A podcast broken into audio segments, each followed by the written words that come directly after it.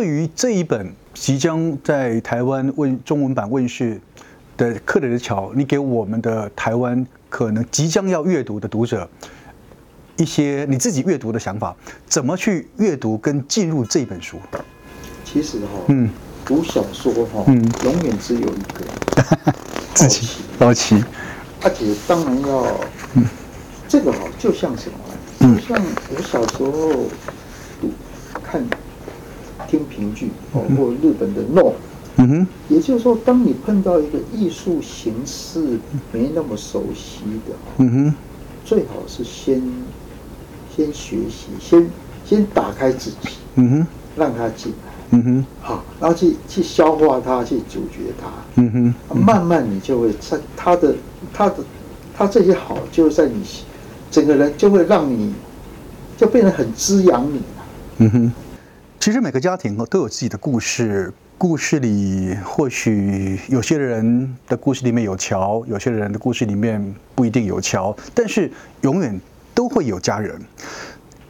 在邓巴家族里面的男孩子没有母亲，他们可能也不需要父亲，但是父亲的消逝与复返带给了邓巴家族里面的男孩子相当大而且不同的冲击，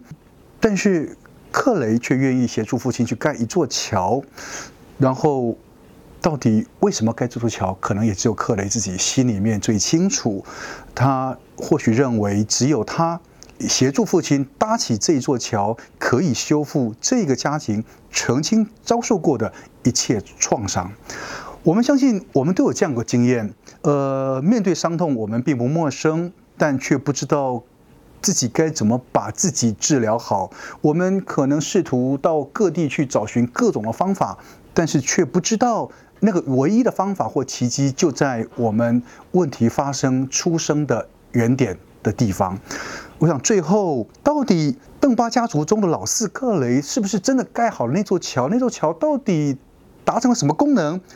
各位听众朋友，衷心的推荐您一定来看这本马克思朱萨克。暌违十三年最新的作品《克雷的桥》，或许透过阅读，你自己可以找到一个满意的答案。我们在节目中再次谢谢读书共和国出版集团的社长郭同信先生来到节目中接受我们的访问，同时为我们推荐这一本二零一九年最重要、最值得一读的好书《